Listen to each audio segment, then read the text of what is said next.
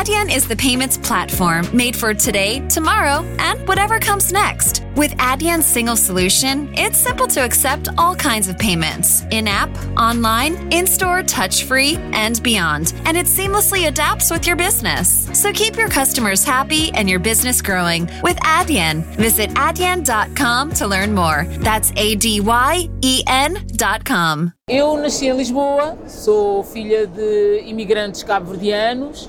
Uh, entretanto, descobri a minha voz um bocadinho por acaso, foi na altura em que estava uh, para entrar para a FMH, porque eu estava a formar-me em desporto, estava, fiz um curso técnico de desporto e queria especializar-me em dança. Uh, só que não tinha dança clássica, nunca tinha feito balé na minha vida, então nessa altura eu uh, tive que recuar, espera aí, eu antes de entrar para a FMH vou ter que uh, fazer dança clássica, então fui contactar uns amigos meus, são lá, mas onde é que você onde é que vocês fizeram dança, como, uh, onde é que me posso inscrever, qual é assim uma escola que possa aceitar uma miúda de 17 anos para começar a fazer dança clássica?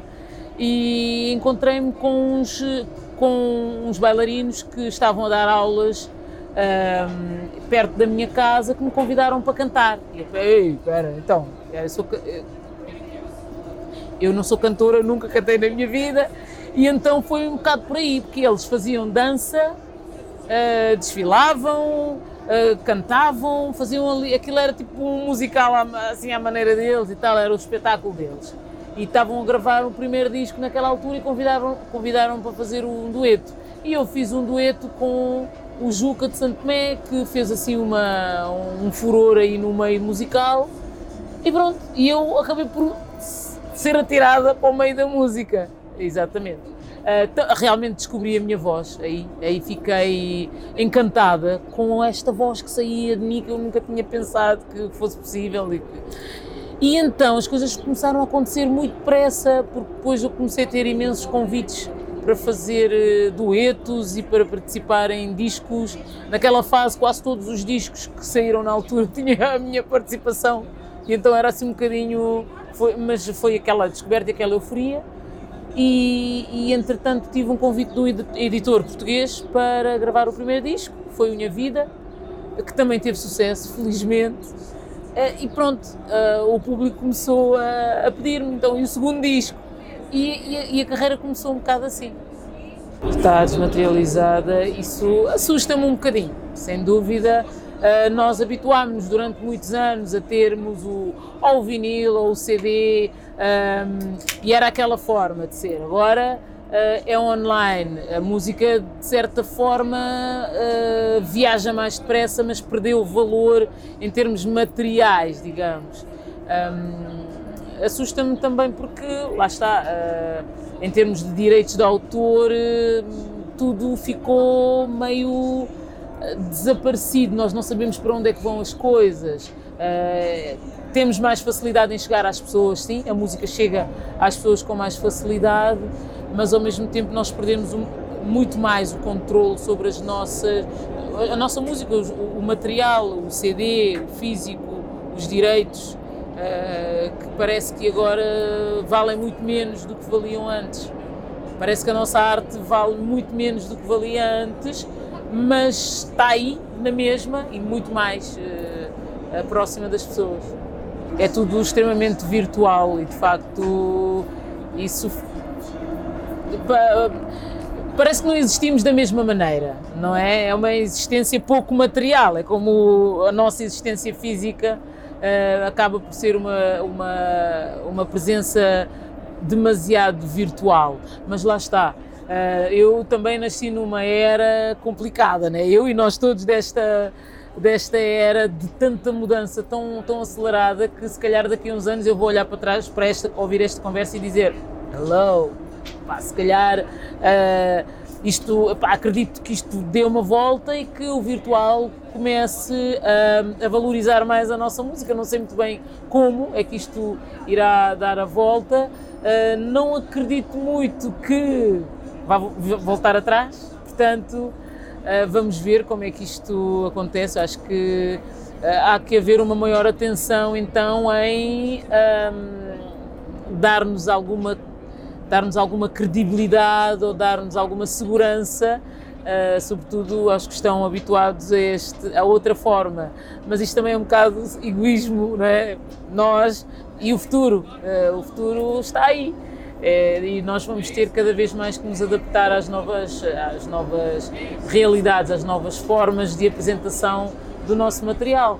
Uh, até os bailarinos já reclamam disso, não é? Uh, os bailarinos que são tão físicos, uh, que apresentam espetáculos tão físicos e que agora têm que dançar sem público e perante uma câmara, a emoção não é a mesma. Uh, estamos todos perante esta situação demasiado virtual para quem nasceu noutro tempo. Eu conheço pessoas que têm, ainda continuam a ter as prateleiras e prateleiras de CDs, nos carros já nem sequer há, já nem sequer fabricam carros com leitores de CD, que aconteceu-me a mim.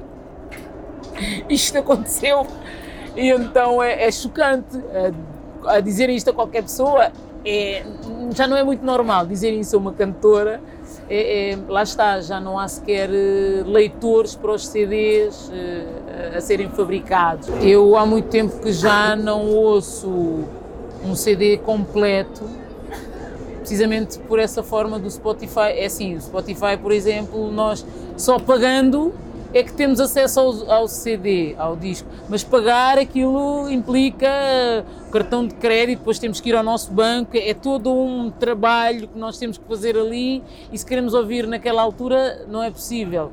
Então isso complica-nos ali um bocadinho, mas obriga-nos ao mesmo tempo, se queres ouvir o disco todo, tens mesmo que pagar, tens mesmo que ter o Platinum, um, enfim, todo o sistema uh, obriga-te a entrares na nova forma de ouvir música e pronto, mas não é o mesmo charme, sem dúvida.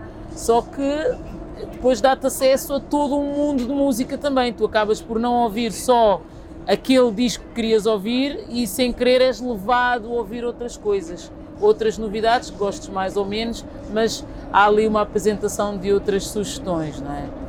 Temos ligação emocional àquelas músicas que gostamos e os CDs que compramos foi porque gostamos de CDs ou porque uh, nos foram oferecidos. Nós, acabamos, nós não gostamos de tudo. Então, lá está. Uh, de facto, a seleção que nós vamos fazer online é a mesma que fazíamos quando tínhamos os CDs. Acaba por ser um pouco isso, só que se calhar uh, haverá talvez ali uma, uma maior facilidade em apresentar outras sugestões mas acabas sempre, eu pelo menos acabo sempre por ouvir as mesmas coisas que gosto. Eu não vou ouvir uma música que não gosto. Ah, enfim. Agora, sem, sem, sem, falar do Covid, não é? Ah, neste momento é a falta de concertos, obviamente, mas as principais dores talvez sejam de facto poucos lugares para tocar. As tendências. Há um músico que prefere tocar rock, mas pá, agora não se ouve tanto rock, ouve-se mais uh, Afrobeat, por exemplo, ele é obrigado a, às vezes tem a ver com essas ondas que vão surgindo musicais e que o músico depois tem que se forçar àquilo ou talvez uh, géneros musicais que são mais bem pagos do que outros. Uh, e então se ele não toca aquele género musical depois pá, não tem como pagar as contas então acaba por ter que se adaptar a um certo género musical Pronto, lá está, isso tem, tem um lado bom e um lado mau, mas o, o lado bom é que a pessoa acaba depois também se tornar mais versátil e aprende outras coisas, mas lá está, as pessoas também só gostam de tocar aquilo que gostam, aquilo que sentem, e o importante é isso, a música é isso, devemos tocar aquilo que sentimos. Olha, eu cá em Portugal trabalhei pouco uh, porque a minha editora é francesa, a editora com que eu gravei os últimos discos é francesa, então a comunicação, uh, o lançamento foi muito baseado ali, em, em França. Uh, mas fiz ainda bastante promoção. O meu disco de 2015 não foi boa, não é uma boa referência porque eu, para aí meses depois do disco ter sido lançado, eu engravidei. Então tive que parar né? Tive que fazer um ralantã. Ainda atuei, ainda cantei até aos 5 meses de barriga, uh, gostei da experiência, mas depois tive que acalmar e tive que parar de, de viajar. Né? Uh, mas, mas aqui eu acredito, eu, eu, eu tenho visto uh, espetáculos, festivais, como os, o Festival de Músicas do Mundo, enfim, uh, que acolhem a música, a world music e a minha música. Uh, lá está, tenho pena que, que seja um bocadinho segregado, não é? Uh, mas lá está, as pessoas não são obrigadas a gostar da minha música. A minha música tem um público e esse público gosta e este público vai e eu felizmente tenho tido sempre salas cheias nos locais para onde essa música é direcionada. Uh, gostava muito que o meu país, o sítio onde eu nasci, tivesse mais locais onde eu pudesse apresentar a minha música, uh, dada, dada a nossa história também, dada a ligação Portugal-Cabo Verde, claro que sim. Uh, mas estamos a melhorar, acho que tem havido mais, mais mais festivais onde a nossa música tem sido incluída. Já tive a sorte de tocar, de cantar em, em todo o país. Uh, festivais de músicas do Atlântico, por exemplo, que acontece nas ilhas. Uh, enfim, uh, as coisas vão acontecendo. Eu penso que é bom nós falarmos sobre as coisas e falarmos sobre as nossas dores, lá está, para que se perceba, porque eu entendo que há, é dentro de Portugal há muitos mundos e tu fechas no teu mundo e se calhar não, não reparaste o que é que estava a passar no mundo ao teu lado, não é? E só falando é que a gente se entende. E, eu penso que dizendo uh, as coisas têm vindo a acontecer.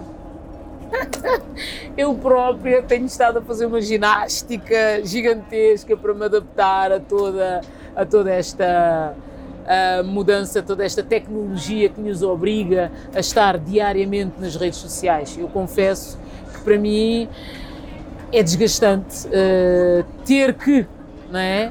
Porque o algoritmo desta rede social ou aquela obriga-te a estar ali. Se não estiveres lá, ele nem sequer te valoriza como, uh, como um artista ou como uma pessoa que está em, naquela casa. Então. Um, tem sido é difícil, tem sido desafiante, uh, mas eh, esta geração de facto é uma geração de luz porque nós temos adaptado a imensas coisas. Nós já passamos por duas ou três uh, revoluções e, e, realmente vamos adaptando. O ser humano adapta-se, basta querer. O querer é muito importante, porque às tantas eu posso dizer, oh, pai, não, não vou para as redes sociais e ponto final. Só que hoje em dia tu, se não vais para as redes sociais, pura e simplesmente não existes. Portanto, é ter esta é ter esta noção e dia a dia ir aprendendo, porque enquanto estamos vivos temos que aprender e enfim. E acredito que as editoras uh, estejam também a fazer um forcing para o lado delas, só que não vale a pena. Uh, o ideal é adaptar, uh, ajudar-nos uns aos outros às novas tecnologias e só assim é que temos a ganhar, porque hoje em dia, se tu não tens milhares de seguidores, não és valorizado como o artista, não é? Eh, e então eh, isso acontece quando há equipa. Eh, quando há uma equipa, o trabalho é muito pessoal, é muito teu, mas se a editora e toda a equipa trabalhar nesse sentido, claro que tudo será mais fácil para todos.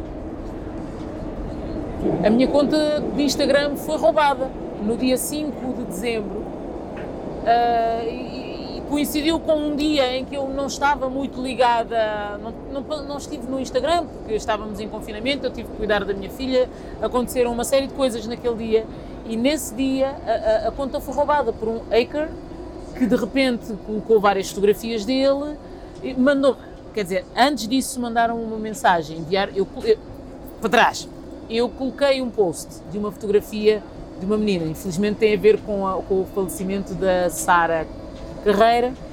E eu coloquei a fotografia, logo a seguir recebi uma mensagem do Instagram.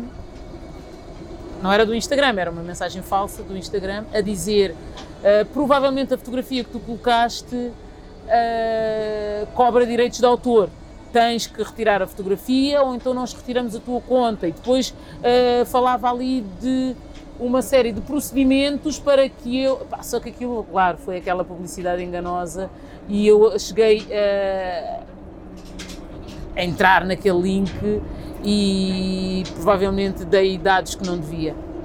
Pois, e então. Uh, pronto, desliguei aquilo, desliguei o telefone, estive a tratar de outras coisas lá em casa e comecei a receber mensagens de amigos meus a dizer: Lura, a tua página está estranha Eu, na altura tinha 49 mil seguidores uh, e perdi-os, porque depois contactei um engenheiro informático que me disse: é pá, Lura, tu deste dados que não podias ter dado e entraste, basta clicares no link, já é mau.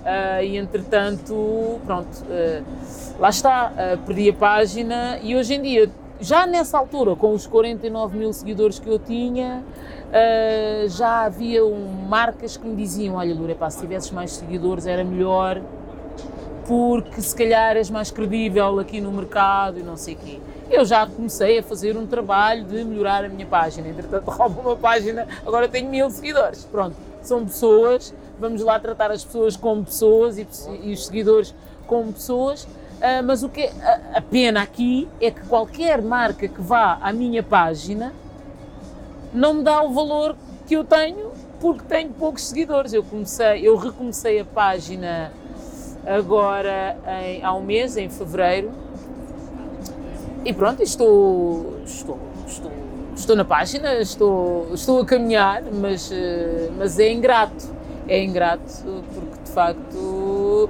nem o próprio Instagram me, me deu o apoio que eu acho que merecia. Sinto e se não sentisse, teria que sentir. Acho que é importante.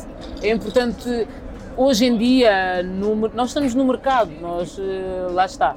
Eu sou uma marca e tenho que, que, atuar como tal, em termos de imagem. Sou uma pessoa, sou um ser humano, então é, é aliar aqui estas duas coisas: artista, a marca e a pessoa, a mãe. Lá está, tenho que englobar aqui isto tudo num só. Uh, mas é importante cada vez mais ter essa noção de marca. Eu sei que ele, os meus seguidores gostam de me ver arranjada, bonita, em palco, a brilhar. E então eu tenho que encontrar o meio termo entre as duas coisas. Encontra-se poucas coisas que de facto sejam produtivas, pedagógicas, né? que nos acrescentam a uma outra reportagem que realmente, sim, uh, vale a pena ver. Uh, este confinamento, de facto, acabou por nos mostrar isso. As notícias são demasiado sensacionalistas, nós vemos uma vez por semana, acho que já dá para perceber tudo. Pronto, eu tento ver uma vez por dia, uh, mesmo assim, lá está. Mas eu, eu respeito cada um na sua área, nós estamos aqui todos na luta. Eu estou na luta para recuperar a minha página Instagram porque isso é importante, não é?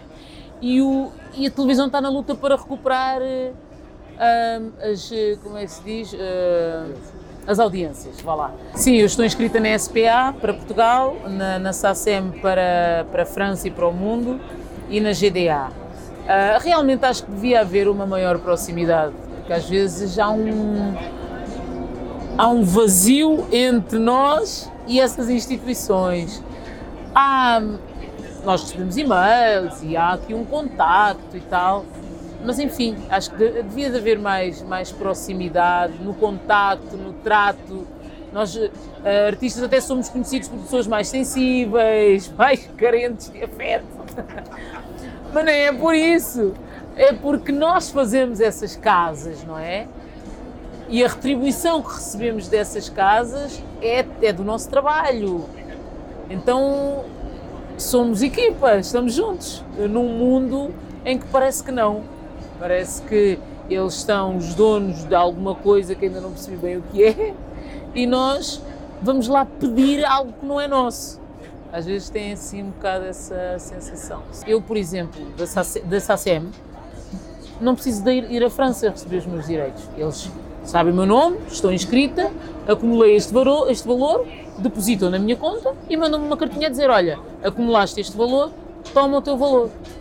Pronto, é fácil.